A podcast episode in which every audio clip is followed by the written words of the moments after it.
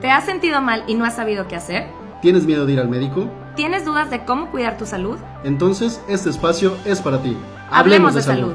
El primer y único podcast dedicado a la salud integral en México. Creado y dirigido por Hospital Conchita para ti. Hola, bienvenidos, bienvenidos a este quinto episodio de Hablemos de Salud. El día de hoy vamos a estar hablando de medicina interna con la doctora Carla Zapata. Ella es eh, médico internista del Hospital Conchita. Bienvenida, doctora. Hola, ¿qué tal? Mucho gusto. Bueno, pues como, como empezamos nuestro episodio, vamos a hablar hoy de medicina interna. Quisiera usted platicarnos cuánto tiempo tiene ejerciendo la medicina interna, por qué escogió esta especialidad y algún, no sé, anécdota especial que haya tenido de su residencia, de su vida profesional. Bueno, de ser internista tengo 12 años. Es una especialidad muy extensa, es una especialidad muy fascinante y y es una especialidad en la cual eh, interaccionas mucho con la persona, con su entorno, con su familia, en la cual requieres de un compromiso de todos y principalmente del paciente para contigo para ver resultados. ¿Y qué vemos en la medicina interna?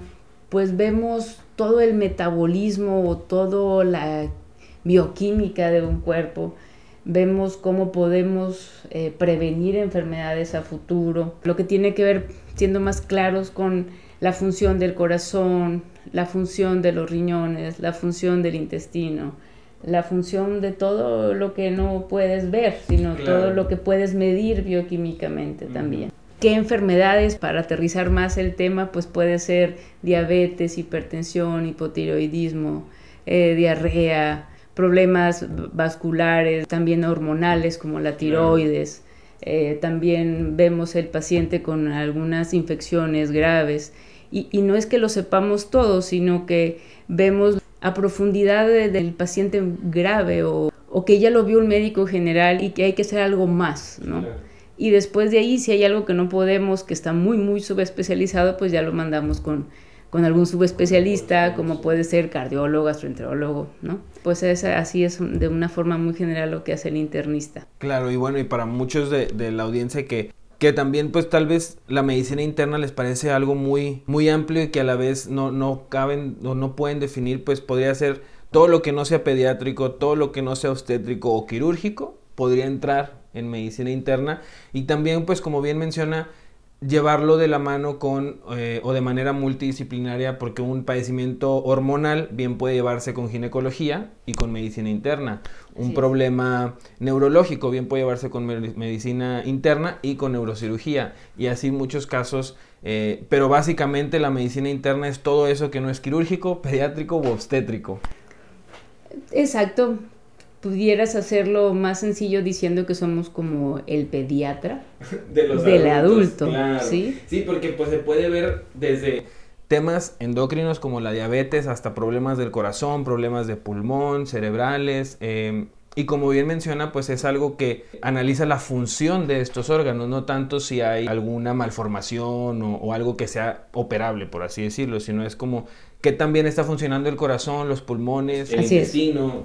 Vemos enfermedades agudas y enfermedades crónicas. Agudas pudiera ser pues una infección este, bronquial, okay, una gastroenteritis que lo lleva hasta la deshidratación y hay que, hay que calcularle líquidos y hay ingresarlo al hospital, okay, o también en la consulta, ¿no? Pero también vemos enfermedades crónicas como lo más común, diabetes, hipertensión, hipotiroidismo, algunas asmas no tan complicadas, ¿verdad? Bueno, como también mencionó, son pacientes que ya estuvieron en tratamiento a lo mejor con médicos generales, con médicos familiares, pero por alguna razón no se resuelve. Un, caso que no se ha resuelto, no ha tenido una buena respuesta al tratamiento, entonces ya ahora sí llega con, con, un internista. ¿Qué tipo de pacientes, además, digamos, de diabetes, hipertensión, que son lo más común, qué tipo de pacientes llegan con usted? Es que también podemos guiar un caso, ¿no? Alguien que tiene algún síntoma, como pudiera ser pérdida de peso. Okay. Que no se encuentra el qué está pasando, por qué tiene pérdida de peso. O me salieron estas ronchitas y tengo mucho tiempo. Y pueden ser enfermedades autoinmunes, ¿no? Claro. Entonces es como, bueno, dame una guía. O tiene diarrea y no mejora. Dame una guía, ¿qué va primero? O por ejemplo, el adulto mayor está, está perdiendo peso y empiezas a investigar Oye, pues es que cómo tiene los dientes, empezando por ahí. Y luego, a ver, bueno, ahora vamos a ver el esófago. ¿Puede pasar el alimento? No. O sí.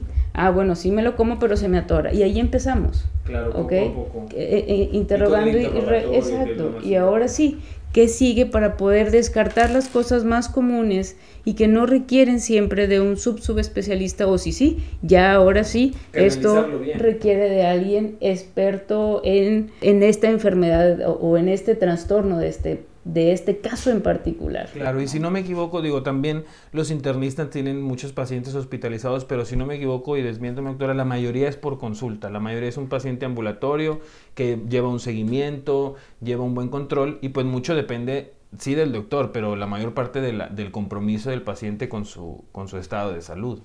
Sí, no, claro, sin embargo, no, no todo es culpa del paciente, Claro. también el, el entorno, ¿no? Por ejemplo, la Navidad es un problema, ¿verdad? Van a comer, todas las- pues sí, sí. oye, pues no le eches toda la culpa al pobre paciente diabético, se le antoja. Y por ejemplo con eso, ¿qué recomendaciones da usted a un paciente diabético ahora con estas pues, fiestas o estas temporadas que vienen dulces, tamales, refrescos, mucha comida? ¿Qué, qué tipo de recomendaciones le da usted a los pacientes con este tipo de, de condiciones para seguir manteniendo un control adecuado de su enfermedad sin dejar de disfrutar todo esto que viene con, con la Navidad? Pues mire, yo creo que lo primero que, que lo que le explico al paciente es que tiene que entender su enfermedad. Y entonces, porque nadie va a poder decidir qué se va a comer y qué no. Esto no es una negociación, ¿ok? Ese cuerpo va a metabolizar lo que puede metabolizar. Entonces, lo que yo sugiero es que se monitorice más frecuentemente en esas fechas para poder eh, ver que no se salga de control. Va a haber cosas que no va a poder consumir porque no los va a poder metabolizar. Claro. Entonces, es consuma lo que eh, está recomendado. Bueno, entonces no me voy a salir nunca jamás de mi dieta. Pues probablemente sí, pero no se haga tanto daño. Claro. O sea, revise cuánto provocó con ese desliz para poder detenerse y tomar una decisión inteligente, con eh, conocimiento de causa y decir, muy bien, hoy me comí un tamal y se me subió el azúcar a 200, entonces mañana no hay tamales, hasta la otra semana. Claro. ¿Sí? Pero ya, ya sé que me hice daño, pero está controlado esto, ¿verdad? Sí. A el no sé, no voy a ver, yo no sé nada, ¿para qué me las ponen aquí? Si ya saben que me las voy a comer. A ver, seamos responsables. Yo creo que si el paciente es consciente de lo que le pasa, entiende su enfermedad, puede tomar decisiones acertadas. No se puede, eh, sería mentirte que todo el mundo tiene el autocontrol de decir yo jamás me voy a comer una galleta porque soy diabético. Eso no va a suceder, Claro. pero sí, si lo hace con conocimiento, se va a poder limitar y va a hacer algo con conciencia y nadie va a sufrir tanto, ¿ok? Y principalmente el paciente, ¿verdad? Las consecuencias de un desliz, llamémosle así. Y creo que para eso es bien importante la parte del médico y de, en casos de un diabético, por ejemplo, la, la parte multidisciplinaria de la medicina, de educar bien al paciente y de que el paciente no necesite permiso o preguntar al doctor para saber qué puede y qué no puede comer. Claro, es que esto no, eh, el permiso se lo da él mismo. Claro. Pero Sí. bueno, muchas veces el paciente tiene ese miedo de no, lo- no lo voy a hacer porque me va a regañar el doctor o no o tengo que preguntarle primero para poder hacerlo. Pero... Sí, claro. Aquí la situación es que yo creo que tiene que informársele. Primero es que se tiene que tener un respeto hacia el paciente. Él es un individuo y es un adulto. Yo veo adultos, yo no veo Claro. niños. Entonces el adulto es responsable de lo que hace Claro. y es responsable de sus actos. Si yo le informo, la responsabilidad va compartida. Porque mi responsabilidad es estudiar para decirle con qué va a estar mejor y la de él es tomar una decisión de claro. consumirlo o no consumirlo que yo le estoy informando. Por supuesto. ¿Ok?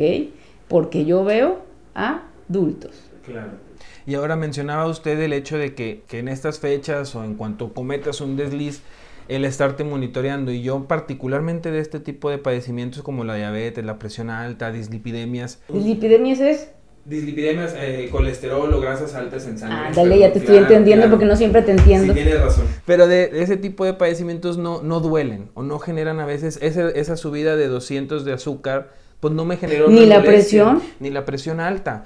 En- a diferencia, por ejemplo, yo me lastimo mi rodilla, yo sé que cada paso que doy me va a estar recordando que tengo la rodilla fregada. Pues sí, pero eso es porque vas a ir con el que ve eso. Los internistas lo- vemos cosas que no siempre duelen. Exacto, y yo lo que quiero llegar es tratar de, de fomentar ese, es la importancia de ese control y de que aunque no tengas una manifestación o un síntoma, Hay que hacer una revisión, Exacto. que es el, el- la revisión anual del adulto. Eh, ya lo sabemos que el diabético le va a aparecer si en su familia tiene antecedentes de diabetes, es muy probable que aparezca su diabetes a partir de los 23, 25 Ok. años. Entonces, por lo menos una vez al año debiera de revisarse sus niveles de glucosa.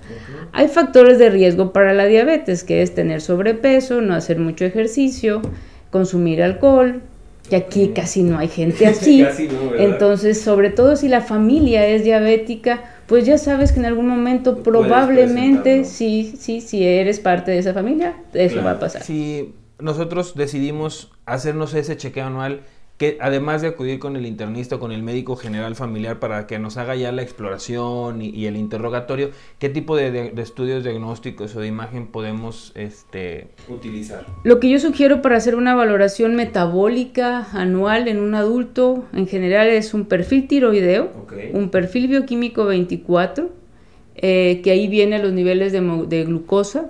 Y si hay antecedentes familiares de diabetes, yo solicitaría una hemoglobina glucosilada sérica.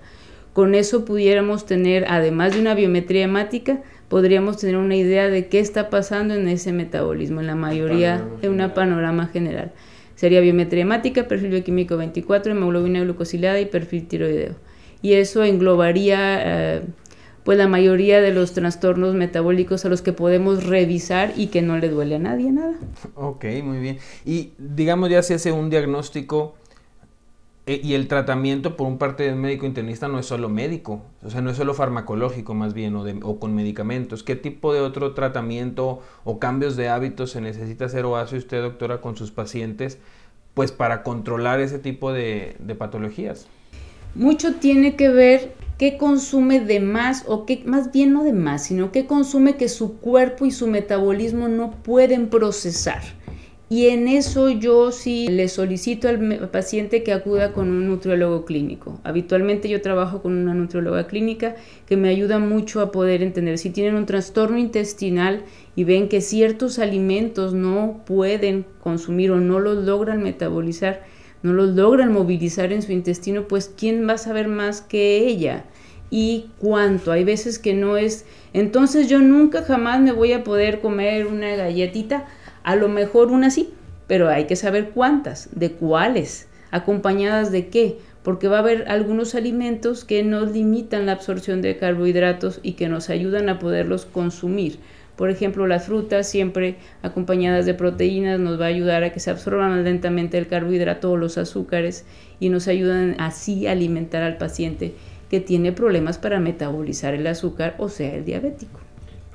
Y es que, pues especialmente en estos pacientes, la alimentación es algo clave en su, en su salud o en que incluso que el medicamento esté surtiendo efecto.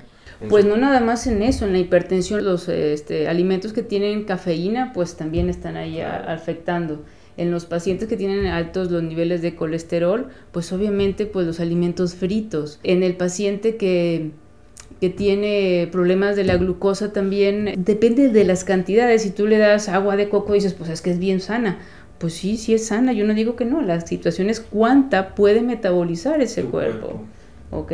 Si usted no tiene ningún trastorno y se toma el agua de coco, pues será muy feliz y tendrá sus efectos. Pero si usted es diabético y toma un litro de agua de coco, pues muy probablemente tendrá algunas alteraciones, ¿verdad? Y creo que también pues es importante mencionar que cuando no se lleva un control adecuado, cuando no llevas el tratamiento de manera estricta, pues probablemente no duele en ese momento, pero también las complicaciones de esas enfermedades tal vez eh, en muchos casos afectan la calidad de vida del paciente, como bien pudiera ser un pie diabético a causa de una diabetes descontrolada, un accidente cerebrovascular por una hipertensión o grasas muy elevadas que pudieran generar ya otras cosas más graves o más delicadas en el paciente. Lo que quiso decir es, fíjense, yo les voy a explicar, que hay algunas cosas que sí se complican y duelen. Por ejemplo, el paciente que tiene diabetes puede destruir los niveles tan altos de azúcar pueden destruir los nervios de los pies y de las manos y eso puede causar un ardor o un dolor y es una neuropatía diabética.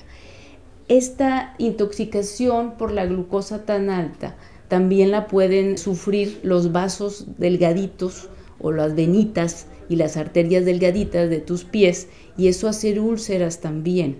Y esto le llaman como complicación un pie diabético. Eh, todo esto se evita si el nivel de glucosa o de azúcar en la sangre está bien controlado. Y si duele, duele el trastorno a futuro, si lo quieres llamar así, porque ya hay un daño donde ese daño provoca dolor, ¿sí? La otra cosa más caótica o catastrófica es que a alguien se le tape una arteria del cerebro y eso le cause que no pueda mover la mitad del cuerpo y lo que le llaman accidente cerebrovascular por hipertensión o la presión alta descontrolada, ¿no? Y bueno, pues eso tampoco le dolió a nadie, nada más que después ya no pudo hacer la vida normal o habitual. El colesterol alto puede hacer depósitos dentro de las arterias del corazón, dentro de las arterias que van hacia el cerebro y al taparse estas arterias va a haber complicaciones como el infarto cardíaco, que es lo que les duele, y les duele ¿por qué? Porque no se irriga o no llega suficiente sangre oxigenada a ese corazón. Igual como sucede al cerebro y entonces muere una parte del cerebro y ya las funciones que hacía ese cerebro ya no se pueden llevar a cabo y por eso es que no puede mover la mitad del cuerpo esa persona. Cuando se tapa la arteria porque se movió un, un tapón de colesterol o hizo una ruptura de esa arteria por la presión alta, ¿no? ¿Ven? Qué bien explico. Muchas gracias, doctora. Sí, hacía falta que a mí se me olvida a veces que estamos hablando también con nuestra audiencia y, y, para eso está aquí con nosotros, para dejarnos más claro a mí, a la audiencia y a todos en un lenguaje más entendible y más coloquial. Eh, no sé si tenga usted, doctora, alguna anécdota o algo que le haya marcado en toda su carrera profesional de algún paciente complicado, de difícil control, pero que haya salido adelante y que, sea, que haya sido exitoso. Fíjate que lo que yo le eh, creo que le dedico mm, un tiempo largo a mi paciente, a mí me fascina la consulta, eh, pero yo creo que el, los casos que más, porque han sido ya varios, que más me han impactado son pacientes muy jóvenes que vienen con descontrol de la glucosa, con descontrol bastante severo y que al explicarles lo que sucede y al darles la responsabilidad y ellos tomándolo como adultos que son, han mejorado mucho y el control y, que han estado con, hemos podido ir bajando la potencia de medicación y poder estar controlados muy bien a largo plazo, ¿ok? Que han perdido peso gracias a tener un buen control, a un buen conocimiento también de lo que les está sucediendo. Y eso este, mejora la expectativa de vida futuro, no nada más de él, sino de toda su familia porque algunos de ellos tal vez ya tenían un primer bebé o, estaban recién casados y entonces es como e, e, el, decir eh, usted tiene diabetes lo sentían como una sentencia de muerte próxima y no es así, por eso es muy frecuente que escuches hay que aprender a vivir con la diabetes. Es una patología que pues tendrás que llevar. Y que si está bien controlada no es una sentencia de muerte, no lo es. Entonces, puedes hacer tu vida normal con presión alta, con colesterol, siempre en cuando llevando, o sea, teniendo un compromiso contigo mismo de que, de que tienes cosas que vas a cambiar en tu vida. Así es. O sea, va a cambiar tu dieta, va a cambiar tus hábitos de haces o no ejercicio, pues ahora tendrás que hacer para mejorar todo, o sea, tu estado de salud general, ¿no? Claro, muy bien. Y, y, no nos regañamos personas, las ponemos nada más en antecedente de lo que puede suceder si no hay un, un apego, ¿no? Muy bien, doctora, vamos a pasar ahora a una pequeña sección eh, de mitos y realidades. Le voy a hacer unas una, pues no es una pregunta, pero es un argumento, un mito que existe y para ver si de manera breve nos puede aclarar un poco eh, si es un mito, una realidad o una realidad a medias. Primero, una persona que es nerviosa tiene una, o sea, ya tiene diagnóstico de presión alta o es más propensa a tener presión alta. Mm, esto es a medias porque ahí es como el huevo y la gallina. ¿Qué El- es lo primero? sí, porque a veces tra- eh, la persona que está bajo mucha estrés o mucha ansiedad va a segregar sustancias que van a provocar que eleve la presión arterial porque está el cerebro buscando, está en alerta, ¿sí? Pero el que es hipertenso es hipertenso, Claro. ¿sí? Por eso es que hay un estudio para hipertensión y esté nervioso o no esté nervioso, pues va a estar hipertenso, ¿ok? Entonces, si aquel hipertenso que está bien controlado lo pones bajo un estrés grave, pues obviamente se le va a subir la presión, es esperado porque esta es una respuesta natural del cuerpo para salir adelante. Entonces, si tú asustas a alguien, lo estresas, le dices que no le vas a dar pastel en Navidad, ¿ok? Y está muy estresado, entonces le tomas la presión en ese momento, va a estar la presión alta, pero no con eso haces el diagnóstico, ¿ok? Muy bien. La segunda, ¿un medicamento ingerido durante mucho tiempo puede dañar algún órgano?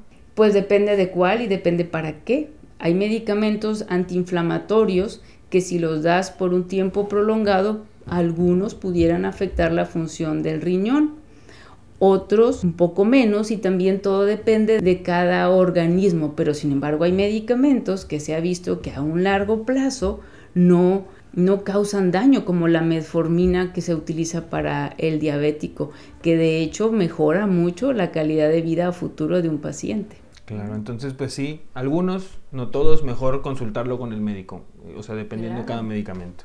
Después esta específica de la diabetes, un diabético es más propenso a enfermarse por enfermedades tal vez como el resfriado, una infección respiratoria. Un diabético que está descontrolado, pudiéramos eh, decir que sí, tiene, eh, tiene ese riesgo, porque tiene una alteración en, en sus células de su defensa porque está descontrolado, está elevado los niveles de glucosa y no le permiten un funcionamiento adecuado. Pero un diabético bien controlado está igual de propenso que uno sano. Por esa razón, ya que la mayoría de los diabéticos de nuestro país, desgraciadamente, o no saben que tienen dicha enfermedad o no están bien controlados, se sugiere que se vacunen contra la influenza. De hecho, el que está inmunocompetente y bien controlado tiene riesgo de enfermarse, ahora aquel que está descontrolado, pues el riesgo es mayor. Independientemente, la vacuna contra la influenza se debe de aplicar. Perfecto. ¿La regularidad intestinal significa evacuar de manera diaria? La regularidad intestinal, si te refieres a que si tiene o no diarrea, Tal vez digamos el estar sano de, de intestinalmente significa evacuar diariamente. pues es que todo depende del hábito de cada persona, depende de cuánto coma y de cuánto fibra consuma, ¿sí? Eh, esa sería su, su hábito intestinal. Lo que sí es que no debieran pasar más de 48, máximo 72 horas sin Sí, defecar para poder decir que está dentro de un rango de normalidad. Por ejemplo, en, el caso opuesto, ¿qué, tantas, ¿qué tan frecuente es ya se cataloga como diarrea? Comer y de evacuar. Ok. Eso pudiera ser Eso podría considerarse como algo Normal. Muy bien. Eh, el otro es, ¿los cálculos en la vesícula deben siempre extraerse con cirugía? Los cálculos en la vesícula, ahí sí es un poco complejo. Si no está dando problemas, no siempre se tienen, No siempre deben de se deben de, no es indispensable. Dejarlos ahí también depende del tamaño, porque si el tamaño es muy pequeñito, pudieran salir de la vesícula y ocluir la vía biliar o el conducto que sale de la vesícula hacia el intestino y provocarnos mayores complicaciones Claro. como una pancreatitis. Entonces habría que ver cada caso. caso. Así es. Muy bien. Pero lo que sí es que quitar las piedras con otra forma, yo no lo conozco. Muy bien. Y por último, ¿la cirrosis hepática se debe únicamente al alcoholismo? Uy, no, no, la cirrosis hepática puede ser hasta por hígado graso y el hígado graso tiene que ver con comer muchos carbohidratos, ¿verdad? Entonces el tener sobrepeso eh, también te puede dar hígado graso y esto causar cirrosis. La cirrosis es una cicatrización en el hígado y la cicatrización es secundaria a un proceso inflamatorio previo. Como bien pudo haber sido también una esto infección viral. pudo haber sido una hepatitis, pudo haber sido una enfermedad autoinmune, pudo haber sido inflamación por grasa, Entonces, este, no, no es nada más por alcohol. bien, El pero- alcohol es muy frecuente. Claro, es de lo más frecuente que sucede. Es lo más frecuente, Claro, sí. Pero no Sí, es única. Pero no es única y hay cosas como, como, como el hecho de comer carbohidratos, o sea, azúcares, te pueden generar un hígado graso que a futuro te va a dar cirrosis y eso está descrito y demostrado. Claro, pero no, sin embargo no todas las hepatitis grasosas terminan siendo cirrosis. No, no todas. Muchas pueden controlarse si se diagnostican o se encuentran a tiempo. Ah, no, sí, claro, claro, claro. Esto es una, eso es un proceso largo, Claro. el, de la, el del hígado graso. No así el del hígado por alcohol, es un tiempo más corto en el cual el consumo Sí. alto de alcohol y alto también dependerá de cada persona y la susceptibilidad de cada quien provocará cirrosis. Excelente, pues bueno, esta era la sección de mitos y realidades que sí nos ha ayudado a, a entender o aclarar un poco estos, estos argumentos. Doctora, no sé si nos puede decir dónde la pueden encontrar los pacientes, dónde la pueden contactar, si tiene alguna página de, red- de redes sociales que lo- nos pudiera compartir. Pues no, no tengo página, sí tengo red social, pero página no tengo. Pero fíjate que me pueden contactar aquí en La Conchita, aquí está mi, mi, mi consultorio, está dentro del hospital.